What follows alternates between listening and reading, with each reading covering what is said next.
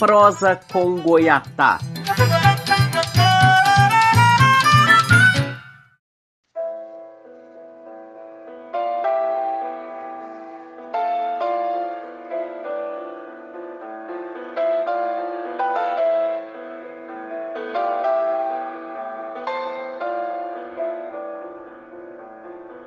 Prosa com Goiatá apresenta o republicanismo feminista de Mary Wollstonecraft.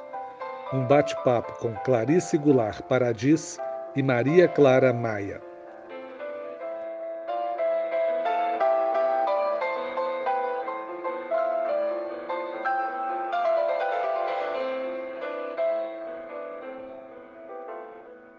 Oi, gente, bom dia, boa tarde, boa noite, boa madrugada, boa qualquer hora que vocês ouçam esse podcast. Nós vamos falar desse, nesse podcast aqui de uma autora que viveu no fim do século 1700 na Inglaterra, Mary Wollstonecraft. É uma das autoras fundamentais do feminismo, uma pioneira do feminismo quando a palavra e o conceito nem tinham sido construídos ainda. Ela não foi exatamente a primeira, nem a única da sua época a tratar da opressão das mulheres, mas tratou disso de uma forma ampla, complexa, ligando esse problema da opressão feminina a várias outras opressões. A Mary Wollstonecraft, ela é uma espécie de filha de dois movimentos importantíssimos na modernidade ocidental e responsáveis por boa parte do que essa modernidade ocidental tem de bom, de positivo. Ela não tem só coisa boa, sim, não tem, mas o que é bom na modernidade ocidental está muito ligado a esses dois movimentos. O primeiro, o chamado humanismo, o, humanismo ocidental, uma espécie de ética da nobreza e da perfectibilidade das pessoas, ou seja, da capacidade de aperfeiçoamento das pessoas e da sociedade ao mesmo tempo. Uma, uma espécie de aposta na capacidade do ser humano de agir, de modificar, de melhorar o seu destino. É, houve vários humanismos. Os historiadores identificam vários humanismos. O humanismo do Renascimento, o humanismo da reforma protestante. Não que toda a reforma protestante tenha sido humanismo, mas, humanista, mas parte dela foi. E um humanismo ao qual a Mary se filia, que é o humanismo republicano, e que tem como uma das características principais fazer uma ponte entre a questão da liberdade e da igualdade. A liberdade para os republicanos não é aquela mesma liberdade dos liberais, por exemplo, uma espécie de liberdade-privilégio. Ela é a liberdade republicana, ela é pensada como uma liberdade enquanto condição, condição geral da sociedade. Só possível essa liberdade enquanto condição geral da sociedade se as desigualdades ou cessarem ou diminuírem razoavelmente. O outro movimento ao qual a Mary se filia, mais próximo dela, é o iluminismo. A idade das luzes, a idade da razão, o esclarecimento, né? Uma crença otimista na razão parte dessa ideia de, de possibilidade de aperfeiçoamento das pessoas e da sociedade e introduz a razão né, como, como esteio fundamental desse aperfeiçoamento, como base desse aperfeiçoamento e a educação, né, a formação do ser humano. A Mary Wollstonecraft fala o tempo todo em educação, como forma de mudar as circunstâncias, como forma de combater a situação de opressão e de alienação em que as mulheres viviam. E a Mary aperfeiçoou, deu sua contribuição fundamental, levou a um patamar mais elevado o iluminismo, o humanismo republicano, ao dizer: olha, essa teoria, essa postulação sobre direitos humanos, sobre liberdade, sobre igualdade, fica profundamente comprometida se não levar em conta as mulheres. Vale a pena conhecer Mary Wollstonecraft. Esse podcast pretende dar a sua pequena contribuição para isso. E para isso nós entrevistamos a Clarice Goulart Paradis, doutora em ciência política pela UFMG e professora do Instituto de Humanidades e Letras da Unilab, na Bahia. E Maria Clara Maia, bacharel em gestão pública e mestranda em ciência política pela UFMG. Ambas são membros do CERBRAS, Centro de Estudos Republicanos Brasileiros.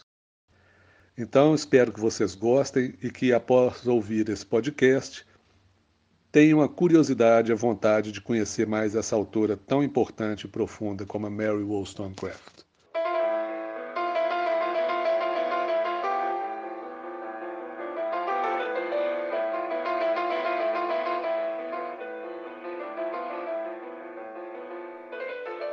Oi, gente, boa tarde. Boa tarde, Clarice. Boa tarde, Maria Clara.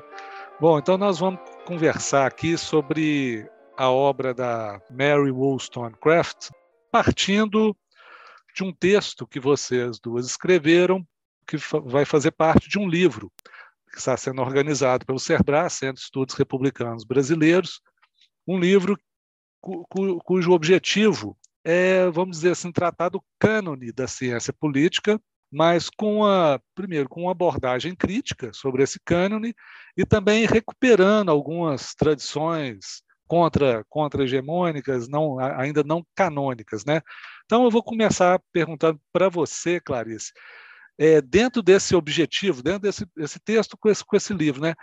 Qual é a importância, como é que se justifica a inclusão de uma pensadora como a Mary Wollstonecraft num livro como esse, com esse objetivo? Olá, então, Rubens, obrigada pelo convite, Maria Clara.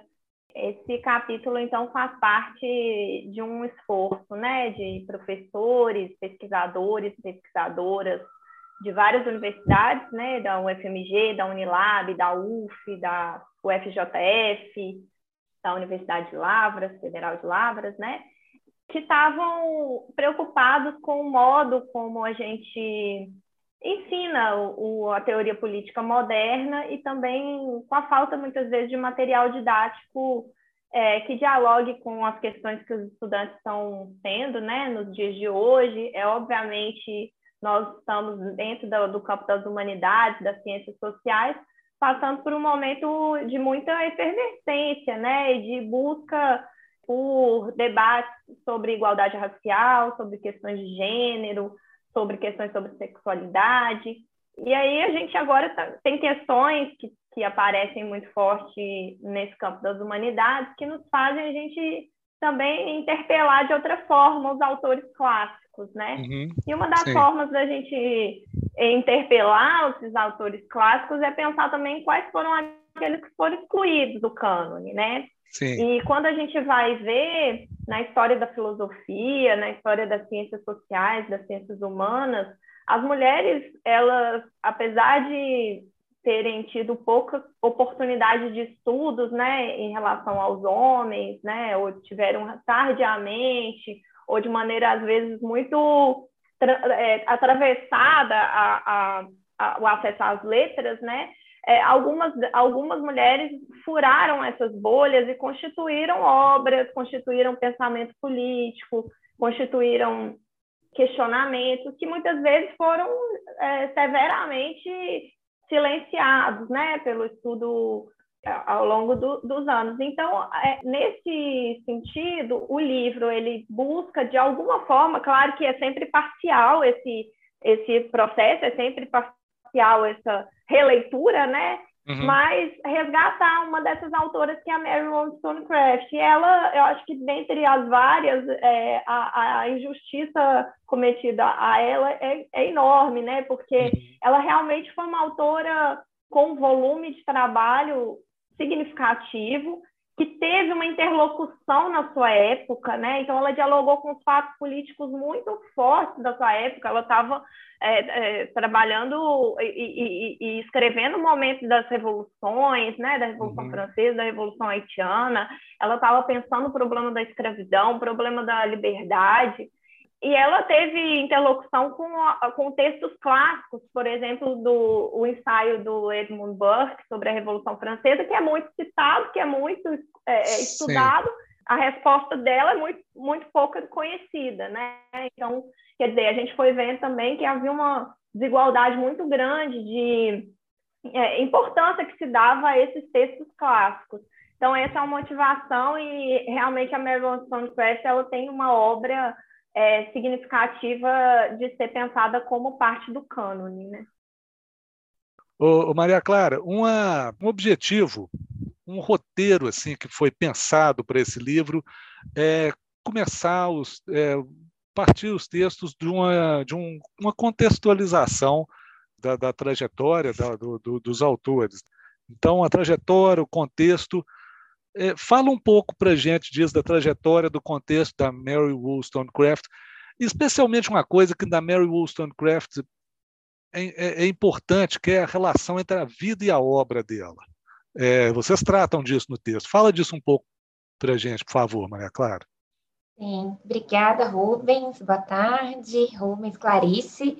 Reforçando o agradecimento aí pelo convite, né, para o nosso diálogo acho que como você já antecipou, assim, a gente começa discutindo, né, que a vida e a obra da Mary não podem ser separadas, assim, elas dialogam o tempo inteiro, né, então toda a sua produção intelectual, política, assim, é fruto da vivência que ela teve enquanto uma mulher inglesa do século XVIII, então a Mary, ela nasce numa família inglesa de muitos filhos, ela teve uma educação muito limitada, assim, ela mudou muito de cidade várias vezes, ela não conseguiu completar é, a educação né, no percurso tradicional, ela teve muito conflito, assim, com o pai, então isso é um dos motivos pelos quais ela procura uma forma de sair ali desse espaço familiar que não fosse pela via do casamento. Então, ela passa a ser uma governanta, né, acompanhante de idosos, assim, acho como seria hoje.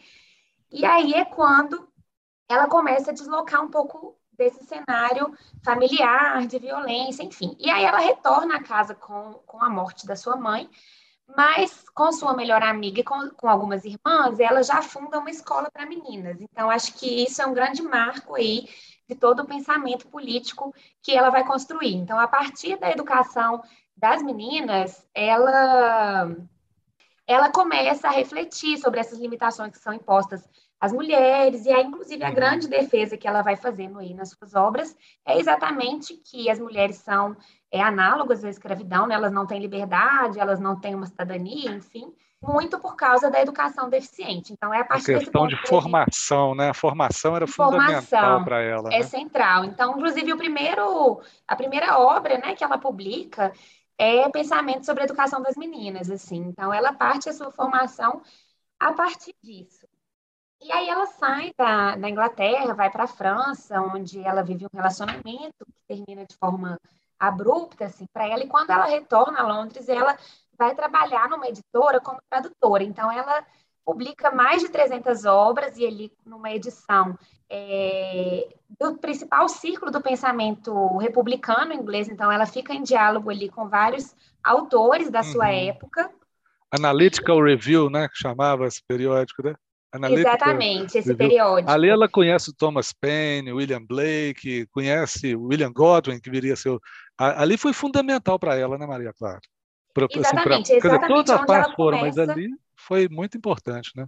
Claro. E é exatamente onde ela começa a traçar também esse paralelo entre a vida das mulheres e a escravidão, assim, nesse diálogo que ela constrói ali como tradutora nesse periódico.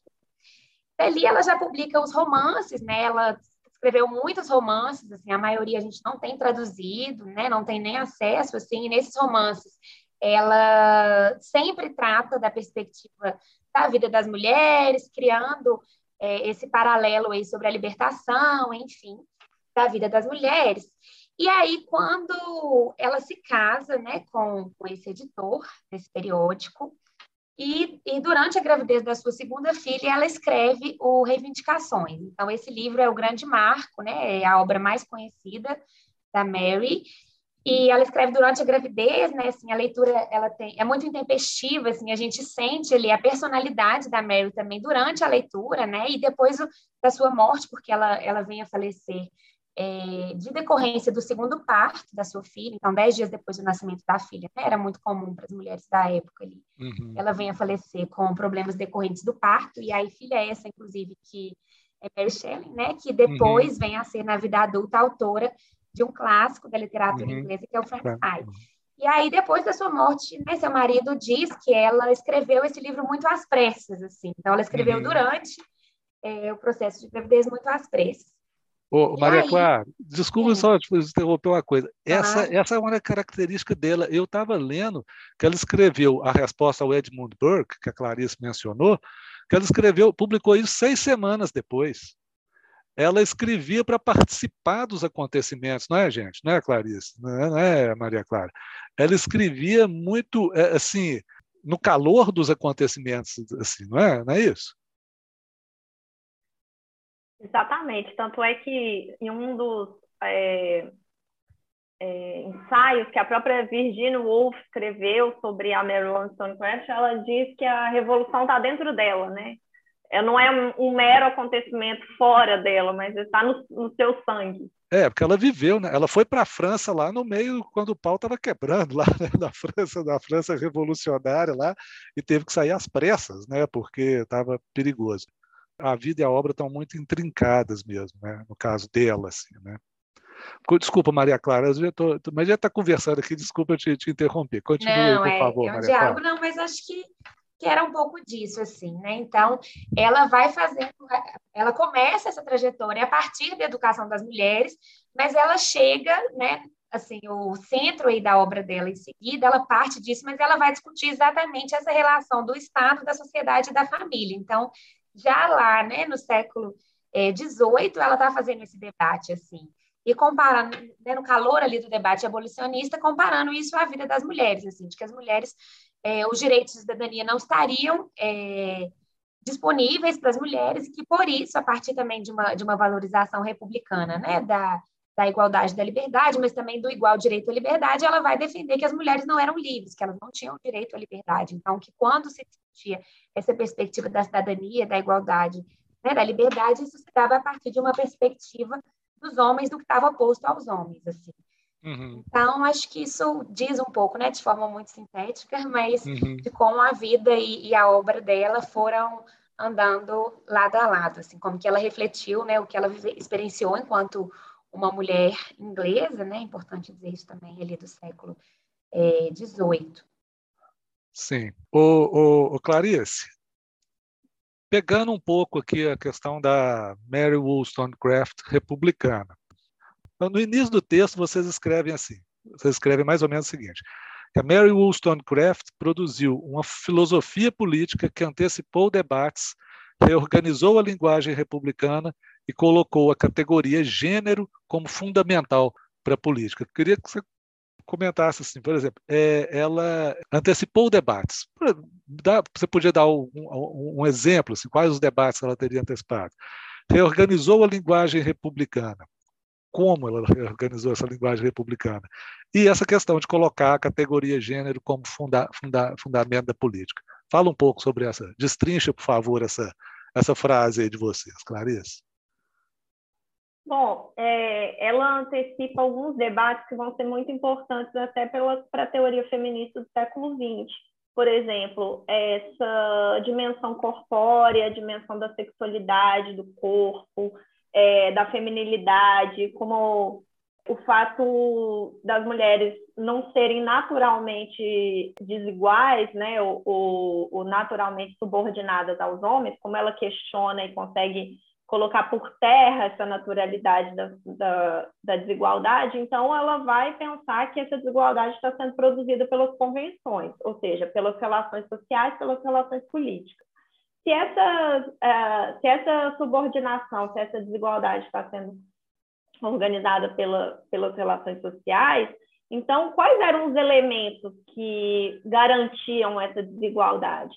Uma delas era a educação, e essa educação ela perpassava por fazer com que as mulheres aprendessem primeiro, a não ser bo boas cidadãs, porque elas estavam sempre preocupadas com a aparência, elas não tinham condição de se educar, então elas não conseguiam participar da vida pública, elas eram tratadas como objetos sexuais de seus maridos, elas davam muito mais importância à, à aparência e a uma ideia de feminilidade do que a própria contribuição que elas poderiam dar à vida pública, pensando aí já na, é, no seu enquadramento republicano, né? Uhum. Então, essa é uma discussão super importante do século XX, que é esse aprisionamento que a feminilidade vai construindo sobre as mulheres. Claro que isso também gerou críticas no próprio feminismo do século XX. De alguma forma, algumas das críticas vão pensar que essa foi uma, a Mary Wollstonecraft foi uma autora que é, não viu também as nuances, né, da, da dessa, desses jogos, né? De, é, inclusive de pensar que às vezes uma certa afirmação da feminilidade poderia ser algum tipo de resistência. Mas o fato é que esse foi um debate importante para ela, né? assim como. É um debate que está aí hoje, né, Clarice, essa questão da sexualidade, né? Porque eu já li que algumas falam assim: olha, ela tolheu demais a sexualidade feminina. Não é? Tem uma, tem uma discussão sobre isso. É um, e que é um debate que está presente hoje, ou seja, como ela antecipou isso, né? Exato, e depois a gente vai ver uma conexão mesmo entre a obra dela e da Simone de Beauvoir, do Segundo Sexo, que é uma, uma, um fio condutor muito interessante, né?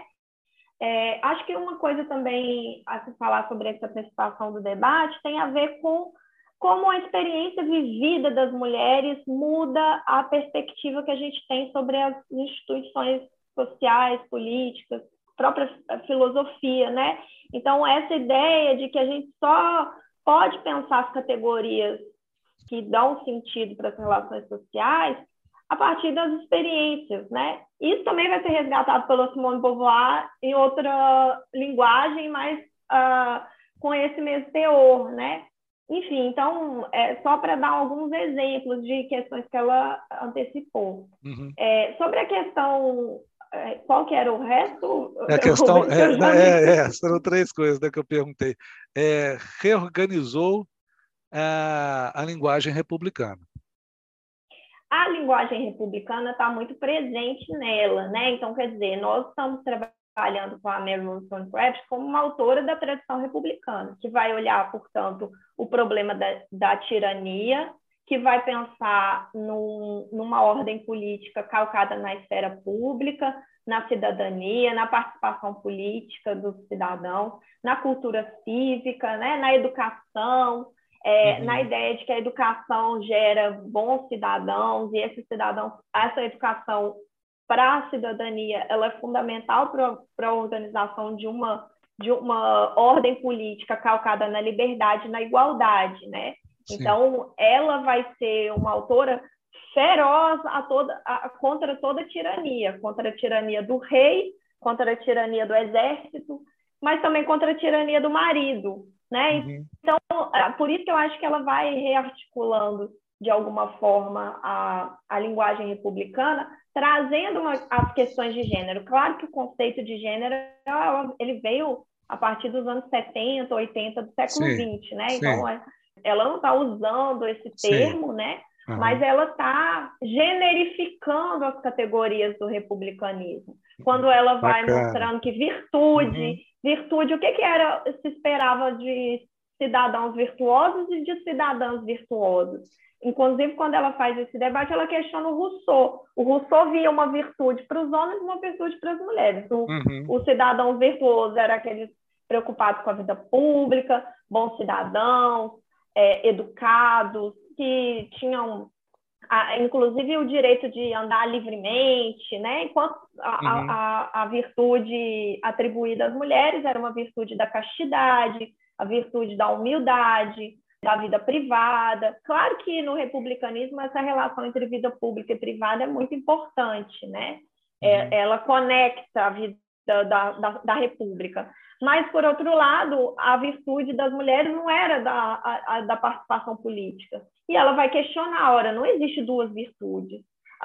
Se os seres humanos eh, não existe nada que, que a natureza possa explicar como de desigualdade entre homens e mulheres, então só existe uma virtude única. De alguma forma, ela foi verdadeira guardiã dos preceitos do republicanismo, quando ela se depara com esse grande paradoxo que era ter é, é, essa linguagem política tão a favor da liberdade, né, tão progressista para a época, mas que constituía as tiranias entre homens e mulheres como normal no seu centro é, de, de, inteligência, né? Então, nesse uhum. sentido, ela questiona fundamentalmente esse paradoxo é, sendo guardiã de fato dos preceitos do republicanismo, ou seja, democratizando, tornando o republicanismo mais igualitário. É, legal, muito legal. É, eu pensei, eu, quando eu pensei nisso, eu pensei nessa coisa que você falou aí, essa questão do, do trânsito do particular para o geral, né? Essa questão do, do desse trânsito do particular para o geral, que às vezes o, a tradição liberal não faz muito bem, né? Como é que você defende o interesse privado e assim defende o interesse público? Eu acho que a tradição republicana tem mais a oferecer nisso. Eu acho que a obra da, dela toca nisso, né? Quando ela fala assim, ó, você está falando aí de liberdade, mas e aqui dentro de casa? Dentro da casa não tem isso, não? não é isso? Eu acho que, que eu acho que você tem toda a razão. Bom, Maria Clara, fala um pouco para gente da, da trajetória da recepção da, da obra da Mary Wollstonecraft lá e aqui. Vocês falam disso no texto, eu acho que é importante é, ver isso também, né? Começando lá desde o, quando o William Godwin publicou póstumamente sobre ela. Conta um pouco para a gente essa história aí, por favor, Maria Clara. Sim. Então, o grande, a grande obra da Mary que foi reproduzida, assim, apesar dela ter né, muitos escritos, assim, muitas publicações, foi mesmo é, o Vindications, assim. Então, no mesmo ano em que ele foi publicado em Londres, ele foi publicado em outras cidades, foi publicado na França, até nos Estados Unidos. No ano seguinte, ele já foi traduzido do inglês para o alemão, assim, então é, é, importante dizer, né, que apesar da Mary ter sido uma mulher tão controversa, assim, na sua época, ela foi lida, né, assim, ela foi uhum. traduzida, uhum. ela foi publicada, então isso ali, ele foi publicado em 92, assim, então já no final ali do século XVIII. 1792, mas... né? Isso, reivindicação dos direitos da mulher, né? Exato. Então, naquele mesmo ano, ainda em 92, além de Londres, né, foi publicado em Paris, em Boston, na Filadélfia, uhum. é, mas ainda no inglês. Aí, no ano seguinte, ele já foi traduzido para o alemão. No ano é, de 1796, já foi para o holandês. E aí, quando a gente tem o século XIX, assim, ele foi muito massificado, inclusive chegando aqui nas Américas. Mas a gente vê, assim, que a Mary só foi muito lida, pelo menos que a gente vê escrito sobre ela, a partir do século XX, assim. Então, a leitura dela é muito recente, apesar dela ter resistido aí é, como uma autora controversa, mas muito lida, né, e publicada no século XX. Mas a gente observa, assim, que na segunda onda do feminismo, né, mais no início do século XX, é, ela foi muito lida, mas de forma crítica, assim, né? Que acho que de forma um pouco anacrônica. Então, uhum. as feministas ali daquele contexto, né? Assim, embora reconheçam muito fortemente a, a, como Mary foi uma precursora, assim, do pensamento feminista, né? Ainda que o feminismo não tivesse organizado enquanto uma corrente política, a época uhum. dela, ela reproduziu alguns estereótipos. Então, por exemplo, em relação à questão da maternidade, que é muito uma questão muito controversa, né? Assim, muito forte aí para para os movimentos feministas, ela entendia a maternidade como uma, um destino sagrado das mulheres, então ela teve um pouco essa leitura crítica ali na segunda onda do feminismo, que foi quando ela foi mais discutida é, no âmbito dos movimentos de mulheres, enfim. E aí, na década de 90 do século 20, é quando a gente vê uma massificação de fato da sua leitura, né? É, do acesso a outros textos que não só o Vindications, que não só a Reivindicação dos Direitos da Mulher, a gente vai ter acesso assim, a outras publicações. Mas é interessante quando a gente pensa, por exemplo, no Brasil, assim, a gente tem uma feminista brasileira é, do século XIX, que é a Anísia Floresta. A Anísia Floresta, ela nasceu no Rio Grande do Norte, mas Sim. de uma família de classe alta. Então, ela estudou na França, ela conviveu ali com uma intelectualidade assim, iluminista do pensamento moderno.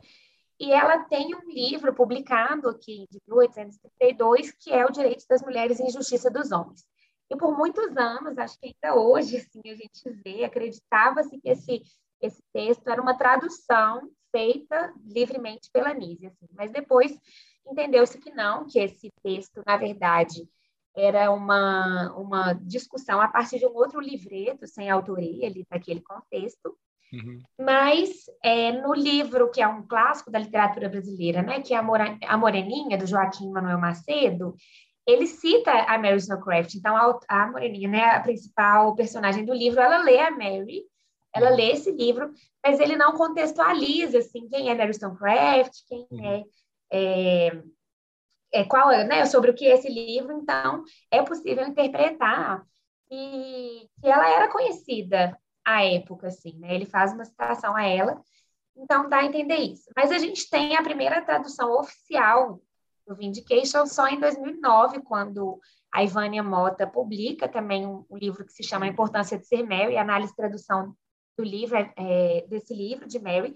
A Ivânia Mota foi a primeira pesquisadora, né, a fazer uma tese de doutorado sobre a Mary Stonecraft, então ela traz várias outras leituras aí da Mary, e aí o, o, livro, na verdade, com o mesmo título do original, ele só é publicado em 2016, assim, então é uhum. assustador uhum. a gente pensar, né, que apesar da, da Mary ter sido, não que não existissem outras feministas à época, né, assim, mas que a gente tem acesso, assim, ela foi uma solitária, assim, no círculo é, republicano que estivesse escrevendo, publicando, assim, a partir da perspectiva das mulheres, discutindo é, o papel das mulheres ali dentro das revoluções, enfim, re revisitando né, o debate sobre liberdade e igualdade a partir da perspectiva das mulheres, ela foi pouquíssimo lida, né? E a gente fez até uma pesquisa rapidinha, assim, mas na plataforma Sucupira, sobre dissertações, teses, enfim, uhum. sobre a Melry, e a gente tem mais ou menos sete, assim, até hoje. Então, Nossa. mesmo na academia, ela é pouquíssimo discutida. E nenhuma na ciência política. Então, isso é importante dizer, né? Assim, ah, é? Então, no, no cânone da teoria política, ela não é lida, ela não é discutida, ela não é estudada. Meu Deus. Ainda, e, e, não tem também, vocês até mencionam isso aqui no, no, no texto de vocês, não, não tem é, é, outra, tradução de outras obras de, dela. Né? outra obra só das reivindicações do, do, dos direitos da mulher. Né? Não tem aquele que ela escreveu em, em, em contraponto ao Edmund Burke, não tem, não tem o, o, os romances. Ela publicou muita coisa, né? E só, só tem é, o reivindicações do, do direito da mulher traduzido, sim, traduzido, né? Ou seja, precisa realmente, precisamos falar dela mesmo, né, né Clarice? Da importância dela, Com né? Certeza. Queria perguntar para vocês em relação à, à relevância hoje da, da Mary Wollstonecraft para o feminismo, para a ciência política, para o, para o republicanismo. Clarice, em, em, relação, pelo que eu li sobre, do texto de vocês, sobre a Mary Wollstonecraft, essa base moral dos escritos dela, né? do que ela foi. Ela, ela parece que foi uma, uma, uma pessoa, assim, ela sempre falava é, da igualdade entre homens e mulheres com base no direito natural e que isso era uma, uma vontade de Deus. É, é, é a linguagem da época, né, do, do fim do século XVIII, né, e falava da questão da virtude. Eu, essa questão de embasar a visão dela na virtude e numa moralidade, que não é moralismo, né? não é aquele moralismo babaca é, hipócrita, não. Mas você acha que isso, de alguma forma, é relevante hoje? É um veículo a mais para a relevância da, da Mary Wollstonecraft, Clarice? Acho que, assim, ela é relevante né, um pouco pelo que a gente já comentou, né, das questões que ela trouxe para a teoria política.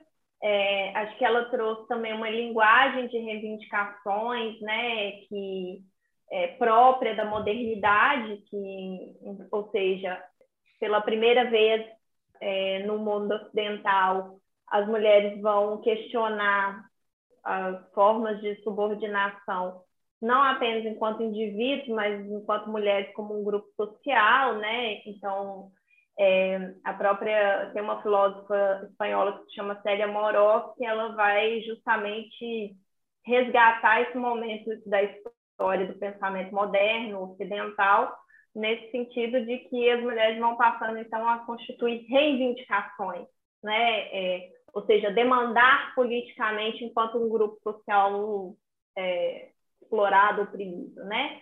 Ao mesmo tempo, é importante pensar que os, as ideias que ela tece sobre o comportamento das mulheres de como esse comportamento que é aprendido por uma educação falha, por uma educação voltada para a, a, o cativeiro, né, voltada para a subordinação, ela tem uma inquietação, né, como a própria Maria Clara falou, um texto muito incendiário, de uma, é, uma, até uma falta de paciência com esses costumes da época, né?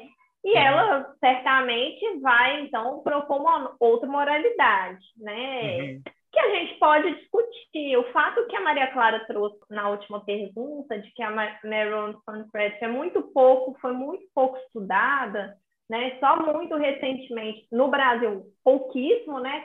E só muito recentemente que a gente tem algumas obras na língua inglesa que examinam mais sistematicamente a obra dela como um todo, né? Uhum. Então, eu acho que tem várias questões que podem ser ainda exploradas sobre essa ideia da moralidade e sobre a própria contribuição da Mary Wollstonecraft. Essa ideia do conceito de liberdade, como que a liberdade é pensada pra, para a teoria feminista, né? Então, pensar que a teoria feminista tem uma tradição né, que remonta ao século XVIII, no pensamento moderno ocidental, que trouxe questões e que essas questões não se perderam no tempo, elas foram sendo dialogadas a partir de cada período histórico, isso é muito importante. A questão também de que essa é uma autora que estava localizada num contexto político é, muito específico, né? Então, ora, de alguma forma, ela está permeada por um discurso colonial ali do século né, 18 é, na, na, Inglaterra, isso aparece na obra, então existia um certo tom desse republicanismo que também dialogava com o protestantismo, né, uhum. é, de uma linguagem a favor da liberdade contra a escravidão, então a palavra escravidão aparece muito na obra dela, uhum. mas tinha uma ideia de que era preciso, nesse debate republicanista, republicano, é, localizar as instituições políticas da Inglaterra como corruptas, pensando assim, olha, esse discurso colonial é, que a Inglaterra vai então colonizar e, e, e tornar outros povos é, civilizados, uhum. ele é uma falácia porque as próprias instituições inglesas estão corrompidas. Uhum. Né? As mulheres inglesas elas estão vivenciando formas de subordinação no centro da, do, do mundo moderno, né? É, por outro lado, ela incorpora algumas questões do orientalismo é, em algumas citações, né? Isso tudo eu estou dizendo pra, que eu acho que é importante para a gente estudar mais a fundo. Inclusive, a gente estudar mais a fundo essas origens interseccionais da teoria feminista, né? Porque, de uhum. alguma forma, o pensamento feminista desde lá do século XVIII se teve que se haver com o problema da escravidão. Uhum. E de que forma, né? Como que ela dialoga? Ela foi uma das primeiras autoras a fazer uma resenha né, do, é, de, uma, de uma obra que é muito importante para o pensamento abolicionista, que foi o, o, relato em primeira pessoa de uma pessoa escravizada, que foi o Olaudá Equiano, né? Que, uhum. que é, é, vocês colocam isso no é, texto, né? Isso, que hoje é uma obra já né, do, é, é, da literatura abolicionista e tudo. Então, ela estava é, ligada nas questões sobre a, o, o, o movimento abolicionista. Há uma discussão teórica do quanto a Revolução Haitiana impactou a teoria dela, né? Enfim, são questões que eu acho que precisam ser aprofundadas, a gente precisa estudar melhor. e que, o que mostra uma relevância, porque ela estava no centro desses acontecimentos políticos e ela foi uma, uma autora que teve uma relevância teórica, né? É, coloca, e... coloca a obra dela e o, e o, e o, e o feminismo no, no centro da gênese da modernidade ocidental. Exatamente. E com todas as contradições que isso envolvia, né? É, sobre o lugar da maternidade, é, a Maria Clara citou, né? Ela, ela vai morrer decorrente de uma complicação no parto. Uhum. Isso era a vida das mulheres da é. época. Ser mãe era, é, inclusive, era difícil parir, né? Então, Sim. quer dizer, essa questão da maternidade é, é uma questão importante para ela. A, a, ideia da maternidade como esse lugar da, do, né, também de criar cidadãos, né, de, de ter uma, um vínculo com o espaço público, a questão da, da, de, da religião, ela, ela também precisa ser pensada, mais estudada teoricamente na obra da Mary Wollstonecraft, porque, por um lado, ela tem várias passagens que ela cita Deus, enfim, mas por outro, ela uma das tiranias que ela discorda é justamente a tirania da igreja, né? Do, uhum. Dessas instituições que são formadas a partir de relações hierárquicas, como o exército, como uhum. a igreja, como a monarquia, né? Uhum. Enfim, então acho que isso traz uma complexidade para pensar a ideia de moralidade na obra da Mary Wollstonecraft e que tem muita questão ainda em aberto para ser uhum. é, pesquisada. É, com certeza uma obra complexa, né? Que precisa ser analisada como um todo. E, as outras, os outros livros, né? As outras produções dela, né? E e por enquanto, e quem quiser fazer isso tem que ir para o inglês, né? Porque em português só tem o, o reivindicação dos direitos da mulher, né?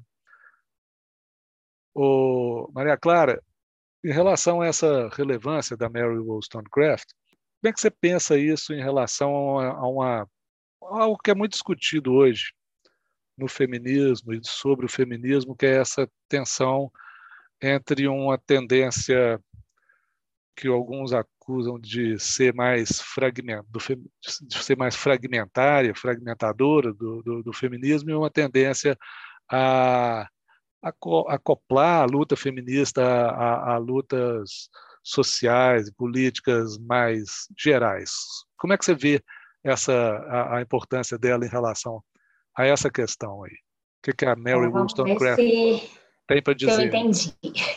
Uhum. É, eu acho que, assim, primeiro, né, retomando um pouco do que a gente já conversou, assim, acho que não dá é, para a gente ler a Mary sem entender o contexto em que ela escreveu, assim, acho que isso é fundamental para que a gente não faça uma leitura anacrônica, assim, do, né, da vida, obra, no contexto que ela escreveu, mas eu acho que, embora seja controverso, assim, esse debate, Acho que a Mary, como uma, uma filósofa republicana, né, uma intelectual do republicanismo, ela já partia desse debate é, de pensar as relações de gênero, ainda que naquele contexto não fossem relações de gênero, como estruturantes. Então, para qualquer perspectiva que ela fosse discutir liberdade, igualdade, valores estruturantes para o republicanismo, ela fazia isso a partir de uma perspectiva de gênero, assim. E aí, uhum. esse é um movimento que, em seguida, né, assim, as feministas marxistas, socialistas, enfim, de outras correntes que surgem depois da, do momento em que Mary viveu, elas vão fazer. Não dá para a gente discutir, por exemplo, é um capitalismo sem pensar no trabalho não remunerado, né, das mulheres, no uhum. próprio trabalho de reprodução da vida, assim, acho que isso dialoga um pouco com o que a Clarice falou por último, né, então, é, gestar, parir, enfim, isso sempre foi cuidar, né, alimentar, vestir, enfim. É, isso uhum. sempre foi parte do trabalho reprodutivo das mulheres, invisibilidade, sustentabilidade da uhum. vida. E acho que a Mary, né, apesar desse debate surgir depois, ela já parte dessa discussão. Para ela, então, não existe liberdade, não existe igualdade, se for só para uma perspectiva masculina, como existia naquele contexto em que ela escreveu, assim. Então, acho que não dá para a gente aprofundar assim nesse, né, o que hoje a gente vê aí discutindo em alguns espaços como o identitarismo, enfim, acho que é mais complexa, mas acho que ler a Mary é estruturante para a gente, né, é fundamental para a gente ver como naquele contexto, a partir da vivência dela enquanto uma mulher inglesa, ela já percebia que não era possível separar, se não dava para fazer um, um, debate sobre gênero, né, separado de outros debates revolucionários, uhum. estruturantes. Uhum. Então, ela, por exemplo, vai já discutir, para além da questão da educação, enfim, a, a, separação do Estado, da sociedade e da família. Então, ela já vai discutir o papel das famílias, e nesse caso, obviamente, do trabalho desempenhado de forma não remunerada pelas mulheres no espaço doméstico, assim. Uhum. Inclusive da própria educação, né, como uma forma de emancipação para as mulheres. Então, acho, não sei se eu captei bem a sua é, aquilo, pergunta, mas sim, acho que é uma linha possível da gente... Aquilo que a Clarice falou de antecipando debates, né? Quer falar alguma coisa, Clarice? Você estava algum ponto relevante que a gente não tratou aqui? É, acho que é uma, só um ponto interessante, Rubens, é dizer do o, romance que ela escreve no final da vida, ela, ela não consegue concluir ele, ela é, morre antes, né? E, é. e acaba sendo editado póstumamente pelo seu marido, o filósofo é, é William Godwin. Uhum. É, é um romance que deve ser traduzido o mais breve possível para o público brasileiro, porque ele é muito interessante em muitos sentidos, né? É, primeiro porque ele pretendia ser uma continuação do Reivindicações de Direitos das Mulheres, uhum. e é muito interessante que ela faça uma continuação num modelo de um texto de romance, um texto literário, né? Um romance, não um tratado político como foi o Reivindicações, uhum. e o fato de esse, esse texto ser um literário, ela consegue mostrar as contradições da, de uma vida, é, né, das personagens que ela cria nesse romance, que são né, tem duas mulheres que são situadas de maneira muito diferente, né? A Maria, que é uma mulher que que vai ser aprisionada no manicômio pelo seu marido,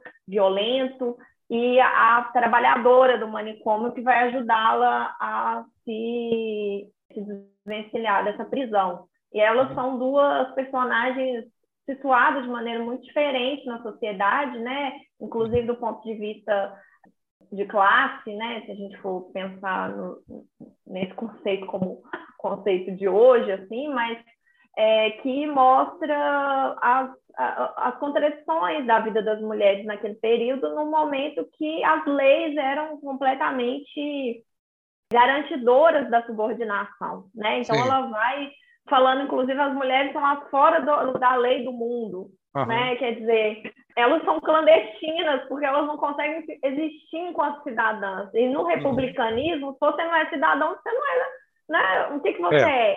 é. é.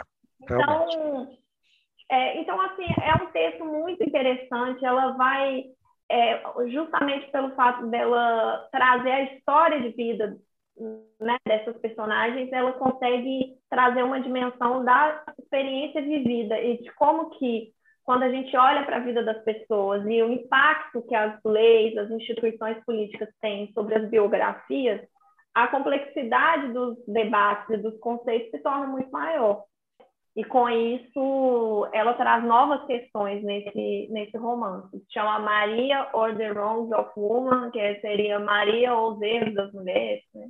É, faz um trocadilho com The Rights of Woman, né?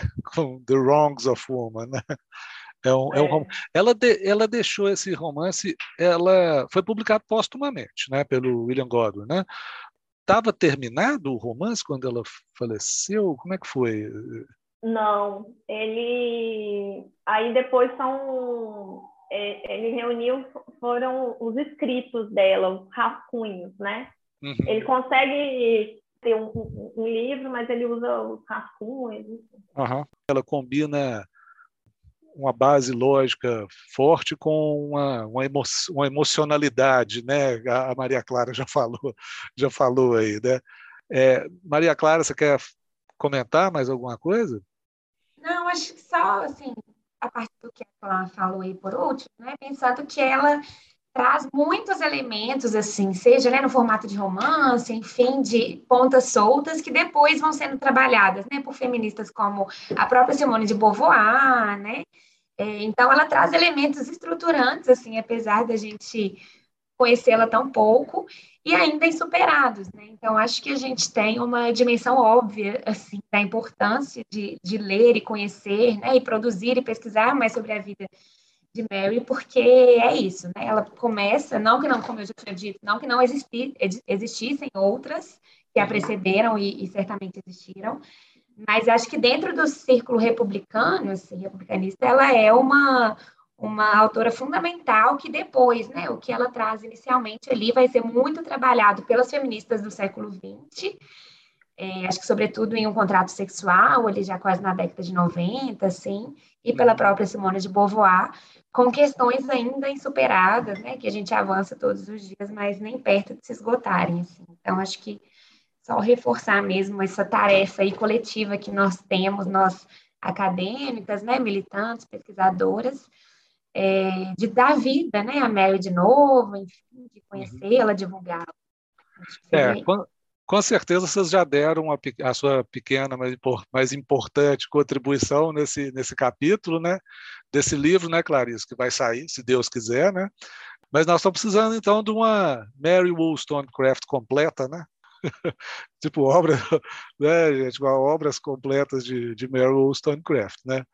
Ah, o feminismo agradece, a ciência política agradece, a sociedade e a sociedade agradece de forma geral. Ô, gente, obrigado, Clarice, obrigado, Maria Clara. Foi muito bacana, bacana a conversa nossa aqui. Espero que, que os ouvintes aí do, do, do podcast gostem. E isso é para instigar as pessoas a, a conhecer, né, gente? A, a, a, procurar, a jogar lá no Google Mary Wollstonecraft, quem foi, a comprar o livro, porque, como eu disse, vale a pena.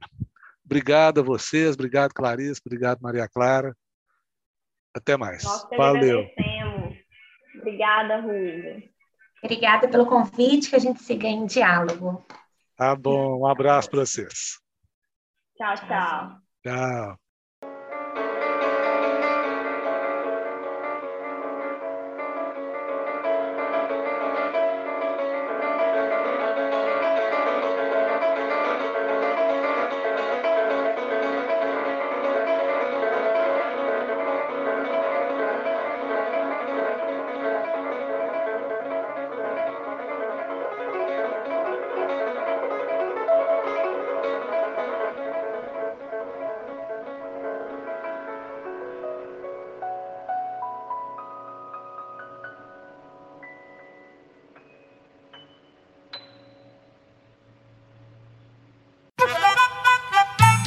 Prosa com Goiatá.